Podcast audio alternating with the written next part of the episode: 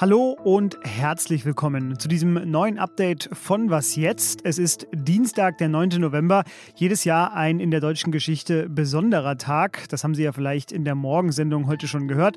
Falls nicht, gerne nochmal nachhören. Mein Name jedenfalls ist Fabian Scheler. Schön, dass Sie auch heute hier am Nachmittag dabei sind bei unserem Update. Die Themen heute ähneln tatsächlich sehr denen von gestern im Update, wo Sie ja auch schon mich gehört haben. Es geht nämlich wieder um Belarus und Polen und die Lage der Geflüchteten dort an der Grenze. Es geht um neue Corona-Gesetze der designierten Ampelkoalition und es geht um Barack Obama, der die Weltklimakonferenz besucht hat. Das alles besprechen wir jetzt hier. Redaktionsschluss für diesen Podcast Podcast ist 16 Uhr. An der Grenze von Belarus und Polen sind mittlerweile laut polnischen Angaben bis zu 4000 Geflüchtete, die auf den Grenzübertritt in die EU hoffen. Polen schloss als Reaktion darauf einen Grenzübergang in der Nähe und der polnische Premierminister Mateusz Morawiecki und Verteidigungsminister Mariusz Blaszczak haben am Morgen auch diese Grenzregion besucht. Auf Twitter schrieb der Premierminister, die Stabilität und Sicherheit der EU stehe heute auf dem Spiel. Denn, so berichten es polnische Sicherheitsbehörden, auf der anderen Seite der Grenze kontrollieren bewaffnete belarussische Einheiten, was mit den Geflüchteten geschieht. Der polnische Regierungssprecher sagte, sie erwarten, dass das irgendwann eine Eskalation bewaffneter Natur sein wird. Polen spricht deshalb von hybrider Kriegsführung Lukaschenkos. Das ist ein Wort, das heute auch der deutsche Noch-Innenminister Horst Seehofer verwendete. Belarus wies das alles zurück und bekam dabei auch Unterstützung aus Russland. Von dort hieß es, Belarus gehe verantwortungsvoll mit der Situation an der Grenze um.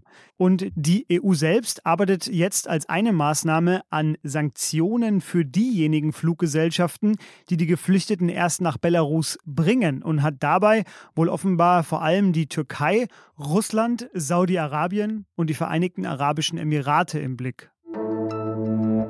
Wieder ein neuer Rekord bei der Inzidenz in Deutschland heute. Der Wert liegt mittlerweile bei 213. Zwei Anästhesistenverbände warnen, dass in vielen Städten und Kreisen in Deutschland die Akutversorgung der Bevölkerung mittlerweile gefährdet sei und der Versorgungsauftrag bei den Nicht-Covid-19-Patienten nicht mehr gewährleistet werden könne. Das klingt alles sehr bitter und auch ein bisschen wie der Winter 2020.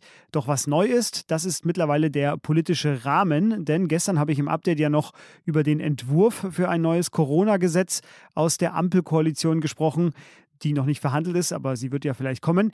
Abends wurde es dann jedenfalls veröffentlicht. Die kostenlosen Schnelltests sollen zurückkommen. Am Arbeitsplatz wird 3G verbindlich eingeführt und Kliniken sollen mit schneller finanzieller Hilfe entschädigt werden können. Gleichzeitig aber wird die sogenannte epidemische Lage nationaler Tragweite trotz täglicher neuer Rekordwerte tatsächlich nicht verlängert. Unter Berücksichtigung des Impffortschritts liege sie nicht weiter vor. Das war ein Satz, der aus der SPD kam. Mein Kollege Tilman Steffen, der wurde gestern von mir nur erwähnt. Heute ist er tatsächlich bei uns auch hier im Gespräch. Er kennt die Details und deswegen jetzt Hallo Tillmann. Hallo Fabian. Tillmann, du hast äh, alle Verordnungsänderungen der letzten Monate mitgemacht. Ist das gestern beschlossene oder bekannt gewordene ein kleiner Schritt? Ist das ein Wellenbrecher für die vierte Welle? Ist das eine grundlegende Änderung in der Pandemiepolitik? Äh, erklär uns das mal. Also ein großer Wellenbrecher ist es sicherlich nicht. Ich denke, es sind eher kleine, fast kosmetische Veränderungen, insbesondere eben diese Rechtsgrundlage, epidemische Lage, die jetzt eben wegfallen soll. Und die bisher praktizierten Maßnahmen bleiben alle möglich.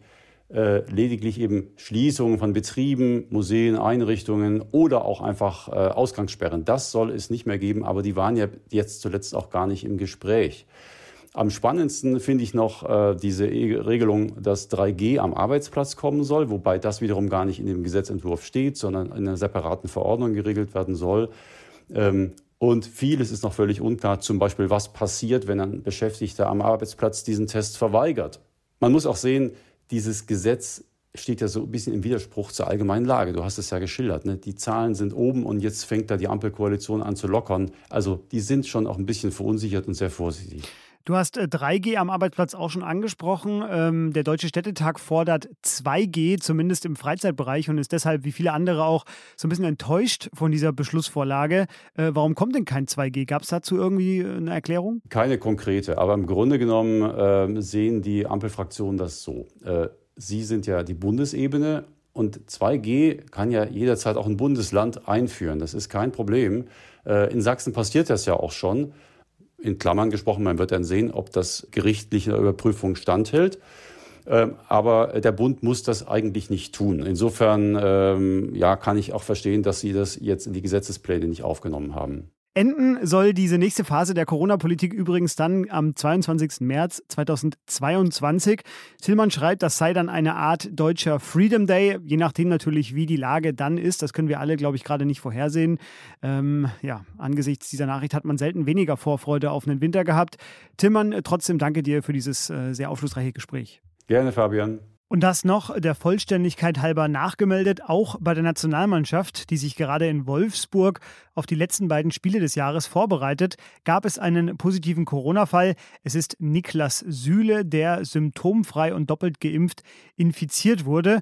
Und wegen ihm müssen auch vier weitere Profis, darunter Joshua Kimmich, in Quarantäne. Das Training für heute wurde abgesagt. Wieder ein wichtiger Tag bei der Weltklimakonferenz in Glasgow. Konkret wurde es am Morgen, denn dort wurde der Klimaschutzindex 2022 präsentiert. Und alles, was Sie dazu wissen müssen, das erklärt Ihnen jetzt Petra Pinzler in unserem täglichen Glasgow Tagebuch. Hallo von der Klimakonferenz in Glasgow. Gestern war das Interessante, dass man plötzlich erleben konnte, wie so eine Stimmung von einer Sekunde auf die anderen umschwenkt in Enthusiasmus. Denn da lief Barack Obama durch die Flure. Wenn es sowas wie einen politischen Rockstar gibt, dann ist er das nach wie vor. Und er hat eine Rede geredet vor ähm, jungen Klimaaktivisten aus der ganzen Welt und hat die ermutigt, weiterzumachen, hat ihnen gesagt, nehmt die Politik ernst. Ihr müsst sie nicht mögen, aber ihr müsst sie ernst nehmen, denn wir brauchen sie, um was, was zu verändern. Und hat ihnen auch gesagt, redet bitte nicht nur mit denen, die sowieso schon überzeugt sind, sondern geht auch immer wieder auf die zu, die man noch überzeugen muss, denn nur dann können wir was verändern und Gesellschaften verändern hat viel Eindruck hinterlassen und bei vielen, glaube ich, auch so ein bisschen so eine Wehmütigkeit. Heute Morgen ging es dann gleich mit trockenen Zahlen weiter. Auch die braucht man. German Watch und das The New Climate Institute haben ihren Klimaschutzindex vorgestellt. In dem renken sie Länder und sagen, wie gut deren Klimapolitik oder Klimaperformance wirklich ist. Und da führen Dänemark, Schweden und Norwegen ganz weit vorne.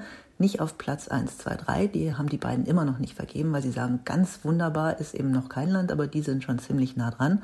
Dann liegt auch noch ganz weit oben Marokko, erstaunlich, ein Land aus dem Süden wegen der vielen ähm, Solarkraft, und Großbritannien, der Gastgeber. Deutschland schafft es auf Platz 13. Das ist besser als ähm, in den Jahren zuvor, aber man sieht, da ist eben tatsächlich immer noch deutlich Luft nach oben, vor allem für ein Land, was ja am Anfang zu den Vorreitern bei diesem Thema gehört hat. Was noch? Der Mann, den Sie hier reden hören, das ist Jaime Naranjo. Jaime Naranjo ist ein chilenischer Abgeordneter der Sozialistischen Partei und erhielt am Montag, wie Sie hier hören, eine Rede im chilenischen Parlament, die nun ja einige Längen hatte, kann man sagen. Genau genommen dauerte sie nämlich mehr als 15 Stunden. Denn Naranjos Plan war es, so lange zu reden, bis die Quarantänedauer eines wichtigen weiteren Abgeordneten um Mitternacht abgelaufen war, um dann auch mit dessen Stimme für eine Amtsenthebung von Präsident Sebastian Piñera zu stimmen, dem die Opposition Korruption vorwirft. Naranjos Plan äh, ging auf, das Unterhaus stimmte dafür und jetzt ist der Senat dran. Die Chancen dort gelten allerdings als gering. Naranjo selbst sagte, ich kann für 72 oder 92 Stunden sprechen, wenn sein muss auch für fünf Tage. Und wenn es darum geht, äh, Pinera Dinge vorzuwerfen, dann kann ich auch einen Monat sprechen. Keine 15 Stunden, sondern wie immer schlanke 10 Minuten. Das war unser Was jetzt Update. Morgen früh lässt sich Ole Pflüger an dieser Stelle erklären, ob es sinnvoll ist, sich auch schon mit einer Boosterimpfung zu versorgen, wenn sechs Monate noch nicht vergangen sind nach der Zweitimpfung. Hören Sie da also rein. Was jetzt, Ihr Service-Podcast. Fragen Sie uns außerdem nach Themen oder kritisieren Sie uns unter wasjetzt.zeit.de. Wir lesen das auf jeden Fall alles. Mein Name ist Fabian Scheler und ich sage jetzt aber erstmal Tschüss.